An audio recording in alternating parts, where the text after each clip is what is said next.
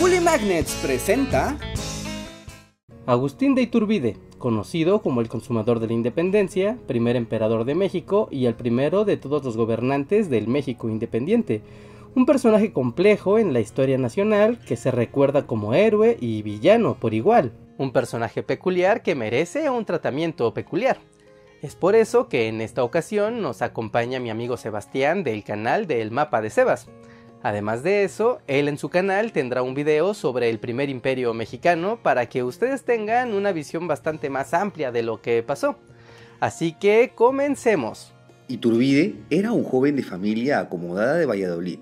Hijo de padre español y madre criolla, recibió una buena educación y gracias a su posición económica ascendió rápidamente dentro del ejército realista por lo que siempre estuvo cerca de las posiciones de mando. Siempre fui un tipo bien enterado y con buenos contactos. Iturbide era un personaje bastante conocido dentro del ejército realista.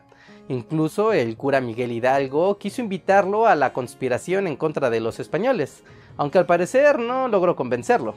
Vamos, bandita, únete a la movida insurgente, será divertido. Mm, no estoy seguro, como que no me llama. Pero la vamos a pasar a todo dar. Tú también quieres la independencia, no te hagas. Sí, pero no me gusta mucho tu estilo. ¿Ya ves cómo eres? ¿Jalas o pandeas, valedor? Que no, ya te dije que no. Y es que efectivamente veía con buenos ojos independizarse de España y dejar atrás el sistema de clases sociales y castas, pero no le gustaban los métodos destructivos de los insurgentes ni su idea de rechazo total hacia los españoles y sus riquezas. Recordemos que Iturbide pertenecía a una de las familias más acaudaladas de Valladolid, por lo que su cercanía con la riqueza y la nobleza de la zona le hacía ver los deseos de independencia de la Nueva España desde una perspectiva muy distinta a la que tenía el movimiento insurgente.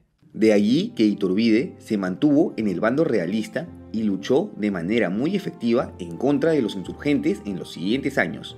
Incluso salió victorioso en contra de José María Morelos y Pavón, uno de los más brillantes estrategas del bando insurgente.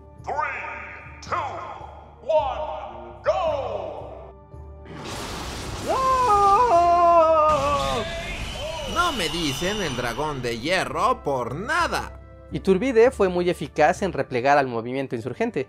Sin embargo, su éxito se vio opacado a causa de acusaciones de abuso de poder, tráfico de influencias y malversación de fondos.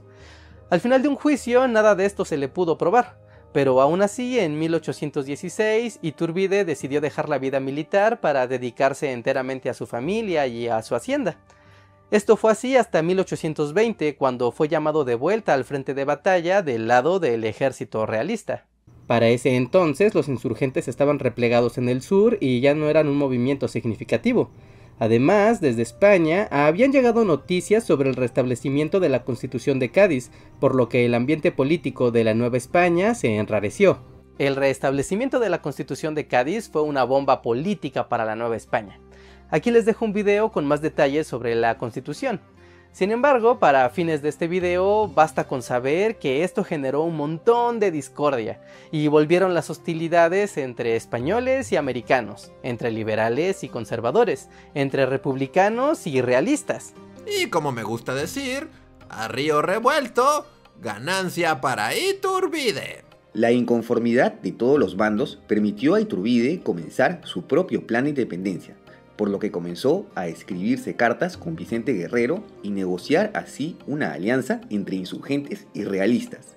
Esto se concretó mediante el Plan de Iguala, que promulgaba la independencia de México y que se hacía tangible mediante la formación del ejército trigarante. Con mi ejército logré que casi todas las provincias se aliaran a mi causa. Oye, más bien dirás nuestro ejército. Claro, claro. Nuestro ejército. Iturbide prometía una monarquía constitucional basada en la Constitución de Cádiz, la protección de los beneficios de la Iglesia Católica, igualdad entre todos los mexicanos y la creación de un nuevo Congreso que haría la nueva constitución del país. Además que ofrecía la silla del emperador a algún heredero de Fernando VII. El virrey Apodaca rechazó la propuesta, pero al final tuvo que renunciar al cargo ante la presión de los militares.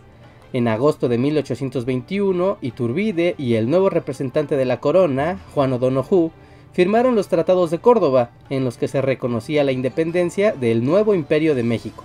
Y ahora sigue mi parte favorita de la historia, amigos. Pero antes de seguir, quiero dar las gracias a todos los Patreons y miembros de YouTube que nos apoyan mes con mes. Ustedes también únanse y hagan que la historia llegue a más personas de todo el mundo. No dejen pasar la oportunidad. Ahora sí, amigos, continuamos. El 27 de septiembre, Iturbide y el ejército trigarante entraron a la Ciudad de México entre ovaciones. Al día siguiente, Iturbide, O'Donoghue y los representantes provinciales firmaron el Acta de Independencia del Imperio Mexicano.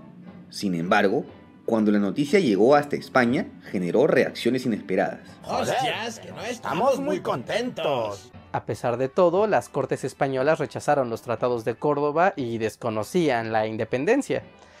Esto fue un duro golpe para Iturbide y el sentido de unión que había generado entre españoles y americanos. Además que con esto quedaba vacía la posibilidad de traer a algún heredero de Fernando VII hacia el trono. Bueno, eso fue inesperado, pero ya que estamos en busca de un emperador, tal vez yo pueda hacer el sacrificio.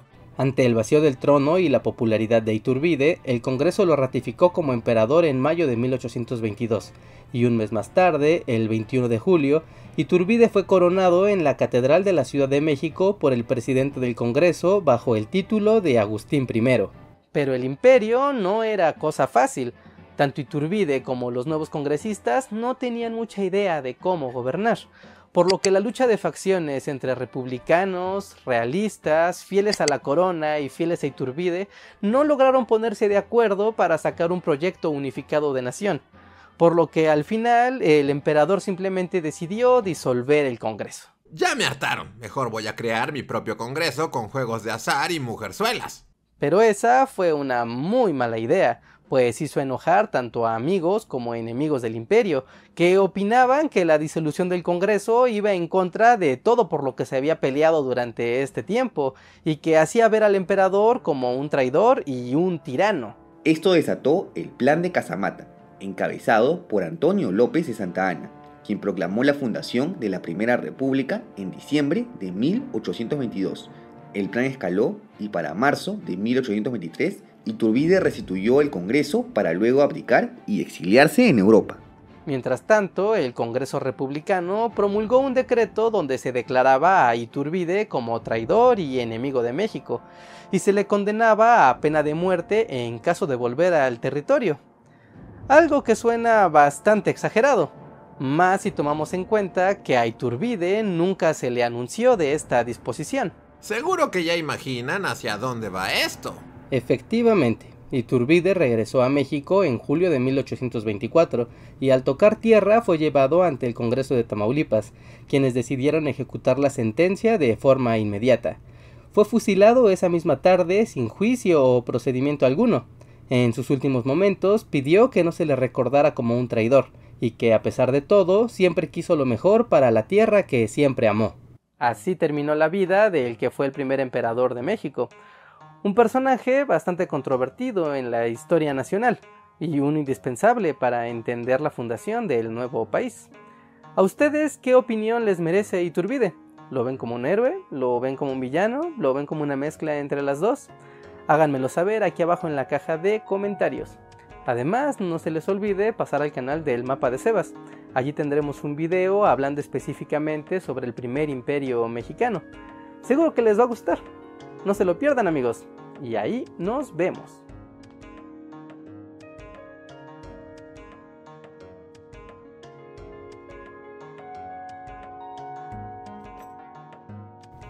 ¿Sigues por aquí?